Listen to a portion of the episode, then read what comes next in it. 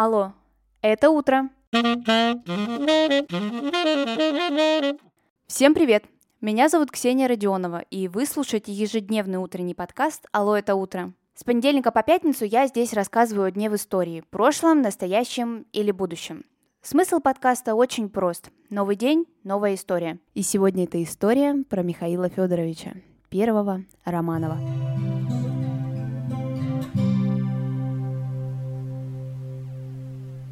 22 июля 1596 года родился основатель новой династии в российской истории – Михаил Федорович Романов. Род Рюриковичей прекратил свое существование, и на государственную сцену выходят Романовы. Находились они там до 1917 года, до Николая II. Сын Ивана Грозного не оставил потомства, и выбрать будущего царя было просто не из кого. Так, после смерти Федора Иоанновича власть переходит в руки к его жене Ирине Федоровне, а позже к ее брату Борису Годунову.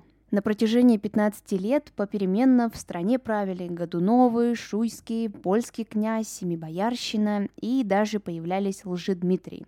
Это те Дмитрии, которые представлялись Дмитрием Иоанновичем, младшим братом того самого Федора, на котором род Рюриковичей и окончил свое существование.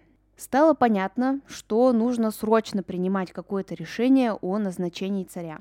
Иначе в стране начнется ужас и мрак, да и не факт, что страна в принципе останется суверенной были разосланы грамоты, в которых призывали собраться в Москве представителей русских городов для решения вопроса о престолонаследии. В смутное время была беда не только с отсутствием законного наследника, но и Москва была заполнена польско-литовскими интервентами. В тех, кстати, разосланных грамотах оповещали, что врагов изгнали, приезжать можете спокойно. А сейчас, внимание, буду рассказывать очень интересный факт. Все вы знаете, что 4 ноября в нашей стране отмечается День народного единства. Ну, еще и выходной официальный дают, в общем, все здорово. Но мало кто вообще знает, откуда взялась эта дата и чему она приурочена. Так вот, Считается, что это дата окончания смутного времени и изгнания тех самых захватчиков из Москвы. Предводителями народного ополчения, отправивших из столицы врагов, были Кузьма Минин и Дмитрий Пожарский. Им посвящен, на мой взгляд, один из известнейших московских памятников, который находится на Красной площади. На памятнике так и написано «Гражданину Минину и князю Пожарскому благодарная Россия. 1818 год». То есть памятник появился только спустя два века. Ну а сам праздник появился только в 2005 году. Просто нужно было заменить чем-то 7 ноября и решили выбрать дату окончания смутного времени. Ну так вот, польско-литовскую армию из Москвы выслали, и теперь можно спокойно выбирать царя. Точного описания этого земского собора в источниках не сохранилось, и это мероприятие остается окутанным легендами и тайнами. Одно вот только известно точно – Именно там решалась судьба России. Почему же вообще был выбран именно Михаил Федорович Романов? Ну, во-первых, это был родственник Анастасии Захарьевны Юрьевой, жены Ивана Грозного. Возможных кандидатов, конечно же, было много, например, представители других знатных родов, польский королевич, шведский король, но главными критериями все-таки решили оставить родство с Рюриковичами, незапятнанная репутация и юный возраст будущего царя. Огромный вклад в выбор Михаила Федоровича внесли донские казаки, и поэтому от Романовых в будущем они получали те или иные льготы в качестве благодарности такого вот выбора. Избран был новый царь на Земском соборе 1613 года.